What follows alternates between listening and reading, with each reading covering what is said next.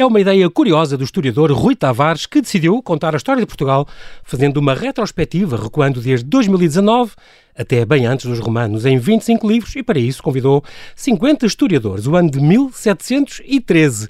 Calhou André Canhoto Costa, o meu convidado extra de hoje, escritor e investigador, doutorado em História Económica. O que aconteceu nesse ano em Portugal? Como se vivia há 308 anos no nosso país. Fala-se do fim daquela que foi, de certo modo, a Primeira Guerra Europeia generalizada, das toneladas de ouro que chegavam do Brasil, de como os iluministas estudavam as outras civilizações e daquela moda de reis e nobres terem amantes freiras. Olá André, bem-ajas por teres aceitado este meu convite. Mais uma vez, bem-vindo de volta ao Observador. Olá, muito obrigado pelo convite. Tu ainda não sabes bem se és escritor ou se és historiador ou se és as duas coisas, e é a minha opinião, porque ainda tens, dizes que ainda tens um trabalho muito interessante que está em vias de publicação e que é um trabalho claramente literário. Para quando é que vamos eh, ter isso nas mãos? Quando é que vamos ter uh... isso? Vamos ver, já acabei. Sim, em princípio, isto é o processo de editorial nem sempre, nem sempre é fácil, uh, mas uhum. essa também é a vantagem de, de termos editoras, é, é, servirem como despiste das voidades criativas dos, dos autores. Mas já esteve mais longe, posso dizer isso. Posso Ótimo. dizer que já é esteve, boa, é já boa, São boas longe. notícias.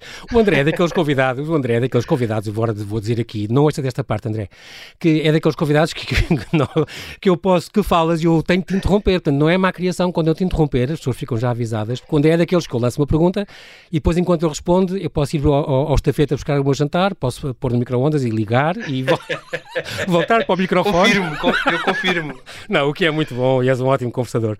Olha, André, a propósito de falaste em editoras, e ainda antes de irmos ao tema da, desta coleção, e este livro, 1713, volume 11 desta coleção, que, que o Rui te convidou, o que é esta questão das grandes superfícies, dos pequenos impérios? esta recente, esta decisão do governo de proibir a venda de livros nas grandes superfícies e tal, tudo isto tem estado o, o setor do livro muito, muito abalado. Muito rapidamente, André, porque eu sei que isto depois vai constar de um artigo que tu irás publicar, provavelmente, com o João Simas. Muito rapidamente, o que é que o governo fez mal e devia, devia ter feito? Um, em toda esta polémica. Sim. Aquilo que desperta mais interesse na polémica, antes de mais nada, é, é o problema da coerência. Eh, toda a polémica foi, resultou da, da, da decisão de proibir eh, a venda de livros nas grandes superfícies uhum. e, obviamente, que as pessoas reagiram imediatamente eh, ou apoiando a proibição, e houve muitas pessoas que apoiaram essa, essa proibição por uma questão de paridade, no fundo, de, de, de oportunidades e de garantia da concorrência, de, uhum concorrência justa e legítima, legítima entre as, as livrarias E as grandes superfícies, uhum. outros eh, opuseram-se logo dizendo que era, um, que era ridículo uh, proibir a, a, venda de livros porque isso acaba por prejudicar uh, aquilo que são as, os já parcos rendimentos dos, dos editores. E o que eu acho que é muito interessante nesta polémica é que ela chamou a atenção para um problema que normalmente nós temos alguma dificuldade em, em discutir, porque o problema é realmente, o problema é realmente complexo. Uhum. Um, a questão do, do, do mercado do, do livro remete, obviamente, para a questão da regulação. E nós estamos por vezes estão habituados a esta ideia de que não devemos interferir ne, nos negócios, ou pelo menos só devemos interferir até um limite moderado, que, que, que por vezes temos alguma dificuldade em pensar uh, como é que vamos uh, regular uh, um, um, um, mercado que estamos tão habituados a, a, a ver, desenvolver-se e nem sequer uhum. pensamos sobre ele. Portanto, à partida, o que é aqui interessante é é que o mercado do, do, livro, como todos os mercados, consoante as decisões, um, o enquadramento jurídico que o Estado define, tem resultados diferentes. Isto parece claro. uma verdade lá para Alice, mas não é bem assim, porque no que diz respeito ao mercado do livro, o livro é um objeto muito particular que demora muito tempo a avaliar. É um, é um, é um objeto, podemos dizer em linguagem de, de economia, eh, é onde os custos de informação são muito caros e a, e a sua avaliação é opaca. Portanto, o consumidor depende muito daquilo que. Um, da forma como é conduzido para o consumo. Exatamente. E normalmente neste debate, e aqui uh, uh, tentando responder à pergunta, Sim. normalmente o que acontece é uma certa diabolização das grandes superfícies e por isso é que houve uh, um certo entusiasmo quando de facto se optou por essa proibição. Por, esta, uhum esta proibição. Até porque Acontece em Portugal que... o, o, livro nunca foi muito visto como um negócio, quer dizer, é, é, a, distribuição é uma ciência obscura, como tu dizes, há, há uma porcentagem claro. muito exígua é que, é que dos livros que publicados é que são responsáveis por uma grande, pela esmagadora maioria das vendas. Claro, é, claro. É complicado, este, este, é sempre uma... Com pinças é que se consegue mexer neste negócio Sim, que interessa a muita gente. Claro, e há aqui diferentes uh, perspectivas, e essa claro. era, era, é logo um dos.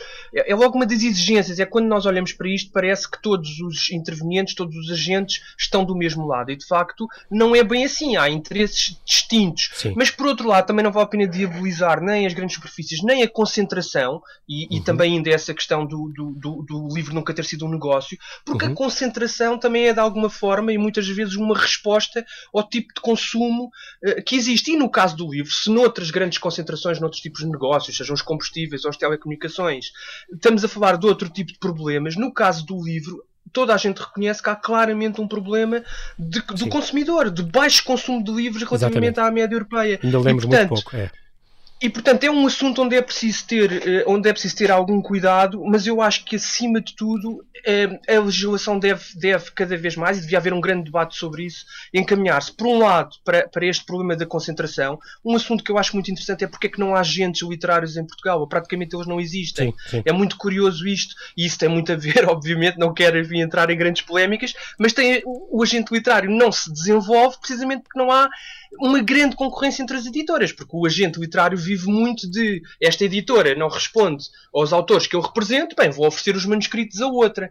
Ora, se não houver um mercado de editoras a funcionar, abrindo portas num lado onde elas são fechadas no outro, é muito mais difícil o agente aparecer aqui como intermediário. E, mas depois também há a responsabilidade dos, dos autores. Por isso é que eu acho que é um, um problema fascinante e que convém Sim. não moralizar demasiado, olhar para ele com frieza e tentarmos perceber o que é que queremos do mercado do livro. Porque o autor depois também tem muita responsabilidade. Uma coisa que se calhar as pessoas muitas vezes não, talvez não tenham presente é que se há concentração. Se as editoras têm esta, têm uma certa fatia menos do que as distribuidoras e do que o retalho ou do que as grandes superfícies, uhum. é também porque toda a gente quer ser autor e toda a gente oferece Sim. os seus manuscritos praticamente a custo zero. E, portanto, as Exato. editoras também não tiram partido Até porque desse, não, desse, cá, desse não, cá não se pagam os direitos dos manuscritos, mas, mas as, apenas, apenas a porcentagem de vendas, não é? Precisamente, e portanto André. isto é um ciclo vicioso. As editoras claro. dirão, bem, nós não pagamos uh, direitos dos manuscritos porque de facto o negócio não permite que não se vendem. Claro. E também é verdade. E também é verdade. Muito bem. Nós é a terceira vez que tu vens cá. Vieste cá uma vez falar das cinco grandes revoluções da história de Portugal. Isto já há quase um ano.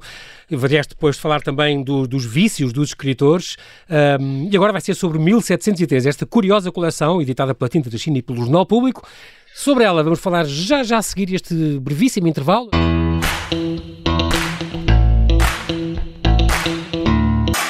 Estamos a conversar com o escritor e investigador André Canhoto Costa. Ele é doutorado em História Económica e traz-nos uma obra sobre 1713. Uh, André, é este o volume, é o 11 desta coleção, esta, esta coleção coordenada pelo Rui Tavares, da Tinta da China e do Jornal Público. Uma ideia curiosa, esta coleção Portugal, uma retrospectiva, que pega em, em uma maneira diferente de abordar a história, certo? Que começa do mais familiar, portanto, de 2019, que foi coordenado, foi escrito por ele, pelo Rui Tavares, uh, como aliás, por exemplo, 1759, ele também é especialista na altura do, do, do nosso terremoto, mas pega assim anos, mais ou menos ao calhas, 1694, a cada volume, o ano 57, o ano 1000 menos 500, 1290, e portanto começa, uh, começa do mais familiar até ao mais estranho, à medida que vamos recuando no passado. E cá estás tu com o 1713. Sem dúvida, e a, coleção eh, é de facto muito, muito interessante. A ideia uhum. é contraintuitiva e, e, o objetivo é exatamente esse. Um, do, um, dos temas mais hum, queridos aos historiadores, sei lá, nos últimos 40 anos, é precisamente a ideia de que nós temos que fazer um esforço para uh, não naturalizar demasiado uh, os, os eventos da história. O que é que eu quero dizer com isto? Não, não, não andarmos sempre à procura no passado das origens do presente ou de explicações para o presente, embora ao mesmo tempo nunca deixamos de o fazer. Mas esta ideia de uh, recuar do presente para o passado é, à partida, eh, tornar eh, eh, mais desconfortável o papel do historiador e, portanto, ehm, ajudá-lo a, a, não, a, não, ehm, a não partir ou a não ter demasiado em conta a, a, realidade. Portanto, para o leitor, sobretudo aquilo que resulta para o leitor é uma história lida ao contrário, isso uhum. é um uhum. efeito muito interessante. Mas até mais do que isso, e, e, e foi muito interessante a, a, vossa brincadeira no início, é de facto jogar aqui um bocadinho com a aleatoriedade, porque se é verdade que há anos anos aqui que são escolhidos porque são incontornáveis e era, e era, e era necessário fazer essa sondagem nesses anos, o objetivo era, era muito uh, perceber se nessas datas que por vezes são, são escolhidas mais ou menos conhecidas, com eventos mais ou menos identificados pelo grande público, o, o, que é que está por baixo de, dessas grandes datas? E no caso de 1713, à partida, os historiadores sabem, enfim, não é tão do conhecimento do grande público, mas os historiadores sabem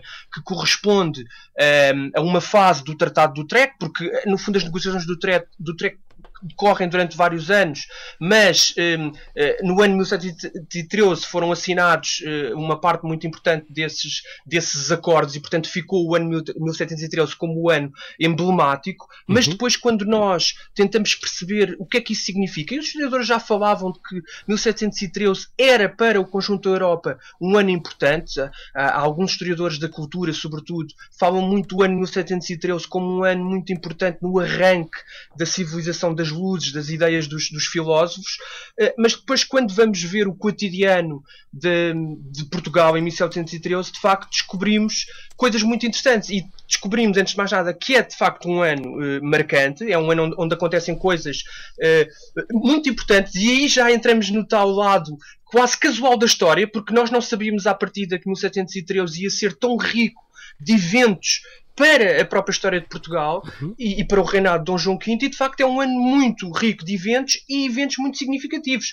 1713 foi o ano em que se, acaba, em que se acabou a avaliação, por exemplo, dos terrenos para depois serem, eh, serem adquiridos para se construir o convento de Mafra. Mas também foi em 1713 que aconteceu um episódio, na altura famosíssimo e que causou grande comoção, mas depois se apagou ao longo do tempo, que foi uh, quase uma, uma revolta das freiras de Odivelas, de Odivelas que se hum. recusaram a receber uma freira acusada de judaísmo e que pegaram em armas e vieram para, para a corte, vieram para, para Lisboa, um, eh, revoltadas com aquela decisão, e foi preciso o, o Dom João V uh, tomar medidas drásticas para que uh, as, as freiras regressassem ao, ao convento e para dirimir aquele problema.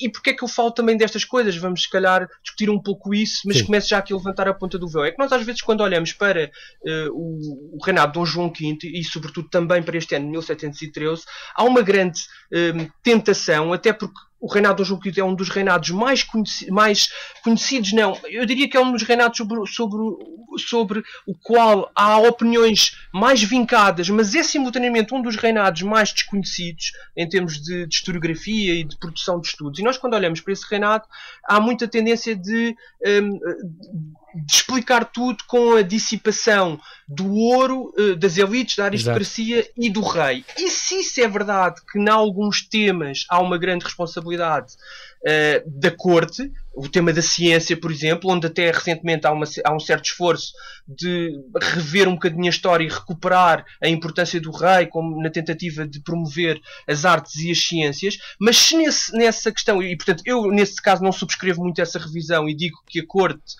a, a, aristocracia, o rei tem muita responsabilidade, ou tem uma parte grande da responsabilidade no atrofiamento da cultura científica em Portugal, mas depois, por outro lado, na economia, onde há, há uma grande tentação de explicar tudo e, e, o início de uma certa divergência com a Europa, há, há, uma certa tentação de explicar tudo com as elites e com a aristocracia, e onde de facto nós temos que ir à procura de fatores uhum. uh, que também vêm de baixo, não é? Normalmente estas coisas nunca têm explicações unívocas e, e a nossa tentação é sempre de, um, ehm, de encontrar aqui um, ehm, uh, culpados simples, não é? Exato. E sobretudo na questão do ouro, que é uma questão vamos Vamos então por partes. Em 1713, o rei, é o Dom João V, ele tem, uh, tem 23 anos, anos nessa altura.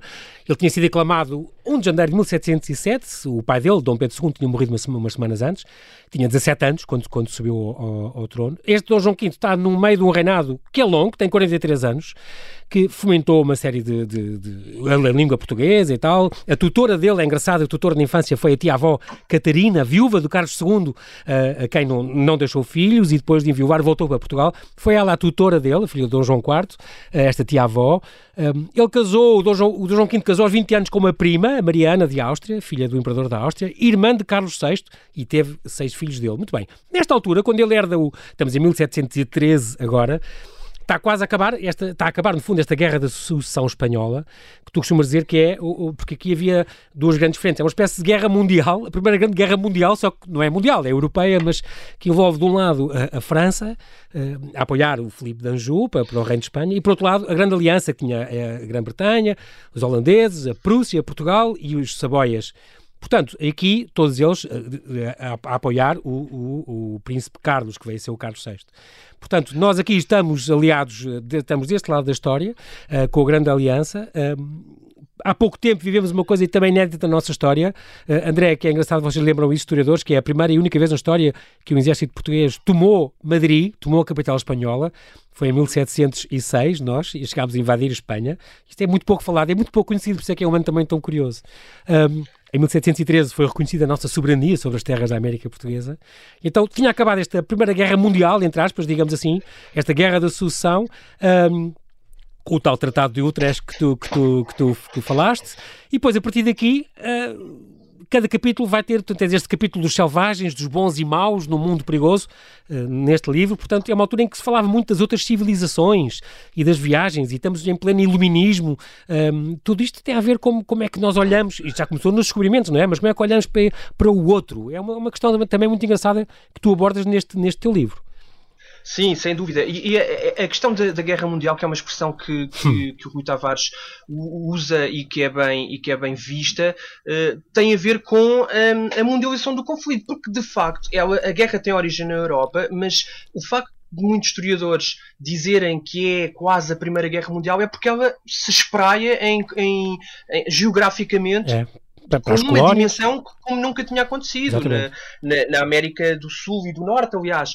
Há ali é o início de, de, de todo o conflito e toda a, a tensão geoestratégica que depois vai dar origem a uma guerra eh, muito importante entre França e Inglaterra e que é uma guerra que explica em parte, por um lado, a Revolução Francesa, porque a, porque a França vai ficar completamente arruinada do ponto de vista das suas finanças, e por outro lado, a própria Revolução uh, americana, uh, tem muita origem uh, neste conflito que começa, que se mundializa e que de facto tem essa expressão de guerra mundial, né? exatamente.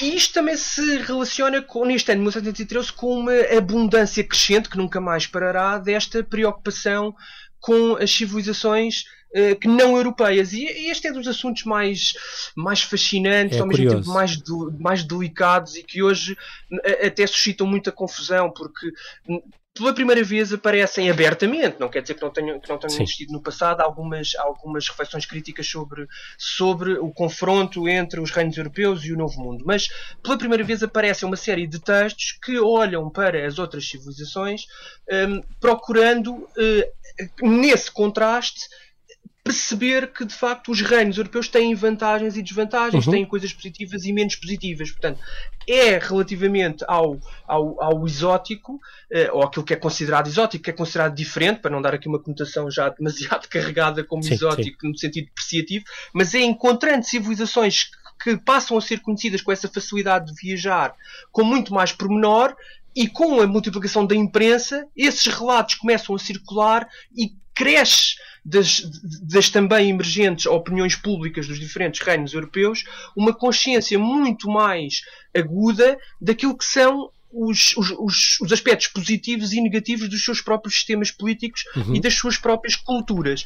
O que aqui é muito interessante, e eu acho que é um programa político, filosófico, isto já é, de certa maneira, também a minha opinião, não só como historiador, mas uhum. como alguém que olha para estas coisas, é que os, os iluministas tinham uma preocupação que tem muito a ver com, com talvez com o fascínio de estarem a descobrir as coisas pela primeira vez e também não podemos negar, não tinha ainda acontecido o século XX, a mortalidade e, e brutal que o século XX trouxe e que hoje nos impede de, de muitas vezes uhum. de olhar para as coisas com uh, a ambição de criar uh, soluções que funcionem e muitas vezes em termos, falo aqui sobretudo nas humanidades, nós quando olhamos para as coisas vimos sempre com uma carga negativa do peso da história. E estes iluministas, estes filósofos do século XVIII quando submetiam as suas próprias culturas à crítica, não deixavam de procurar princípios universais e, portanto, a crítica vinha para os sistemas europeus, para os reinos europeus e voltava para, uhum. uh, um, para as culturas do, do outro do,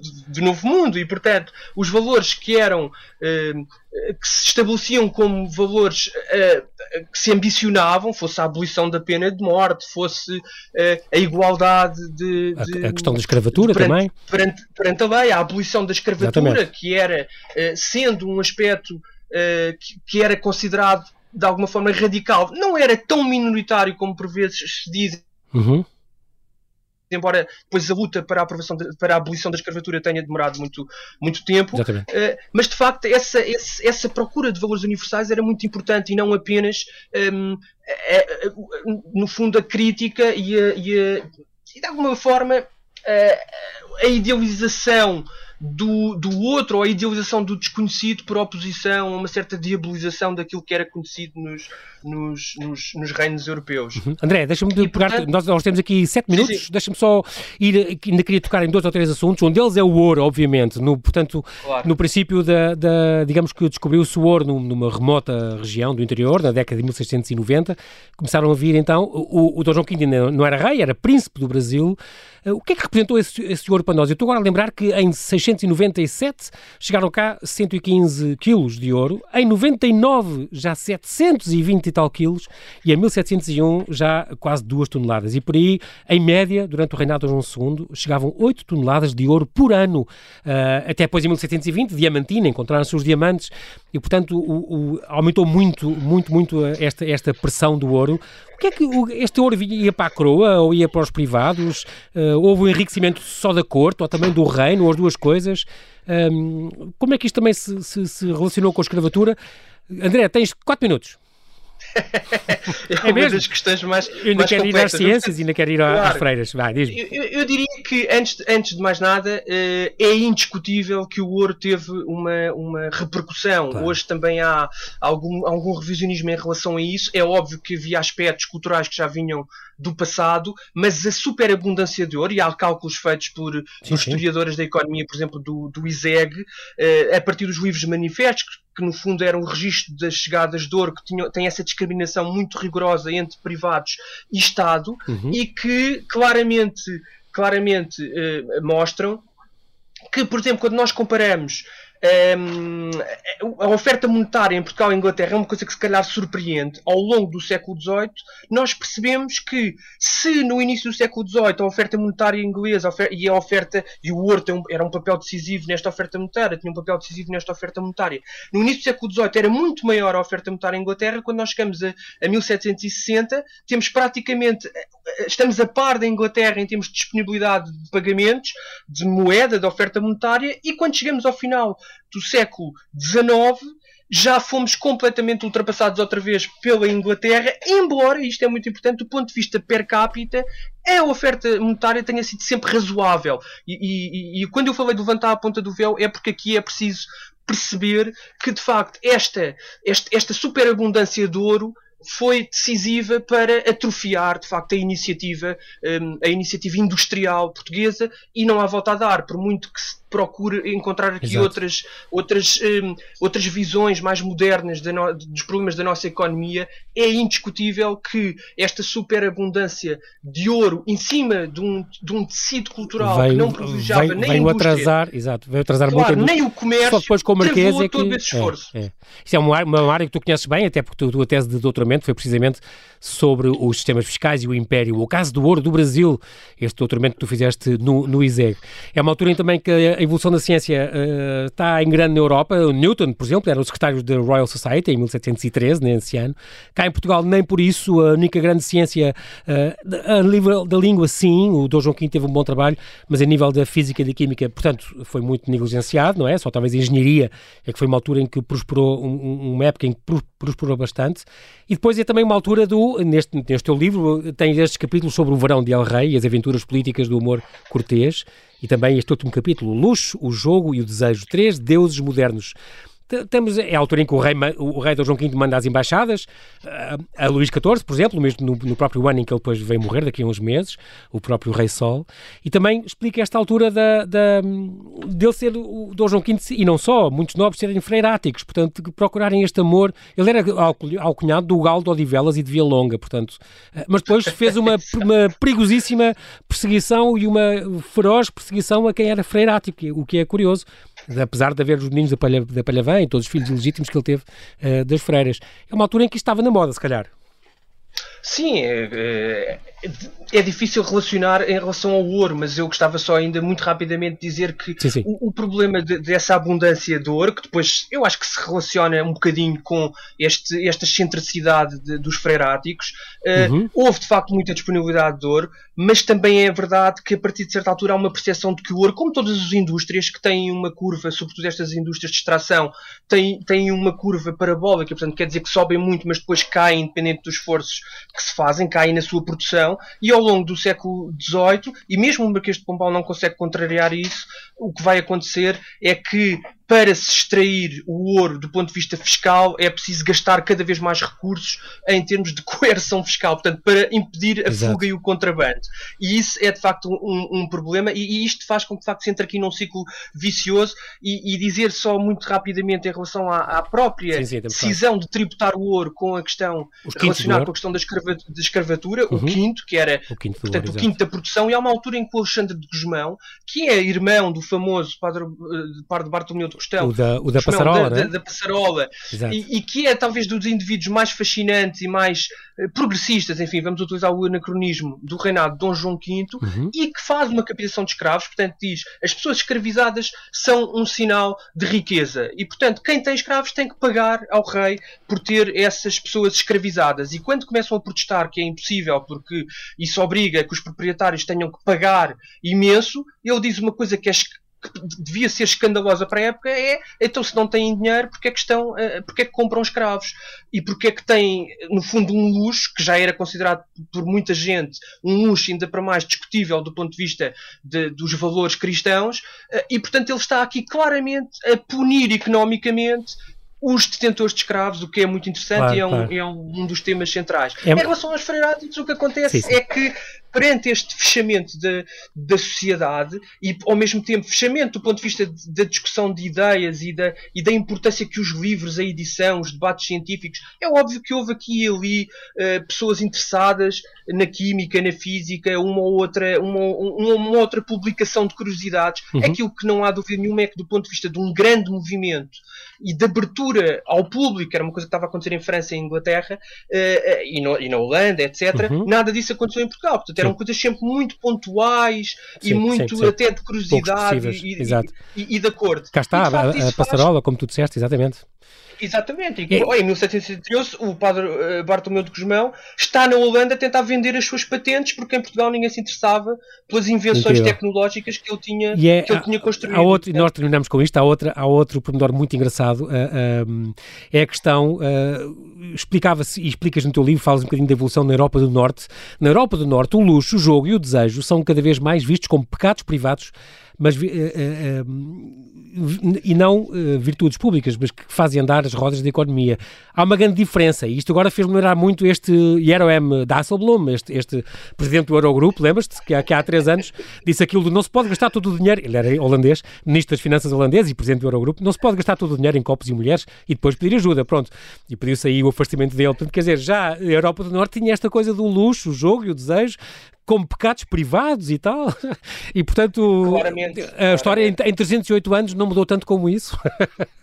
Não, há aspectos, há aspectos que não mudaram, embora eu também diga que aqui nós temos que ser, dar uma no cravo e outra na ferradura, porque é muito interessante como esta, este, de certa forma, um desleixo, por outro lado, eh, algum controle da riqueza e do luxo uh, pelas elites, dada a disponibilidade do ouro, mas não só. De facto, o ouro uhum. vai permear a sociedade portuguesa toda e vai contaminá-la, utilizamos a expressão, de uma forma muito massiva. Portanto, não é só um problema de, de elites.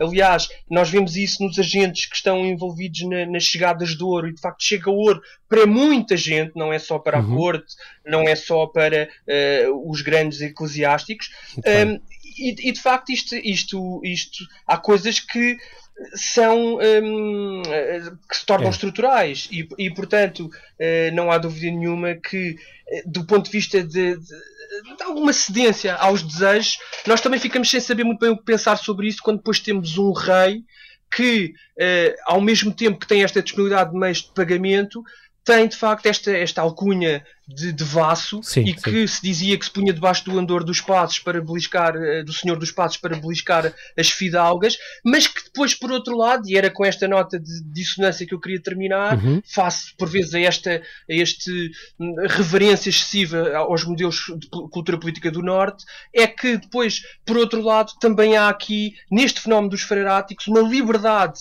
de desejo e até de expressão sexual das mulheres no âmbito dos, dos próprios conventos, não é só uma questão de, uhum. de machismo da aristocracia. Portanto, há de facto os concertos. Havia quem dissesse que pareciam, pareciam as óperas, os conventos portugueses pareciam as óperas de Milão com os coches estacionados à porta. Há de facto ali um fenómeno que não está muito bem estudado Vamos. e que é muito fascinante. É uma ajuda. Porque, de facto, era um oásis de, de cultura. É, uma... é é uma ajuda este teu livro 1713. André, nós vamos ter mesmo que terminar agora, mas quero agradecer muito a tua disponibilidade em, em vir mais uma vez falar aqui ao Observador.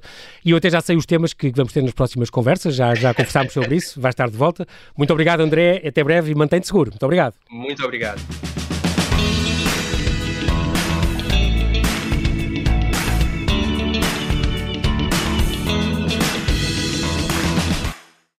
Obrigada por ter ouvido este podcast. Se gostou, pode subscrevê-lo, pode partilhá-lo e também pode ouvir a Rádio Observador online em 98.7 em Lisboa e em 98.4 no Porto.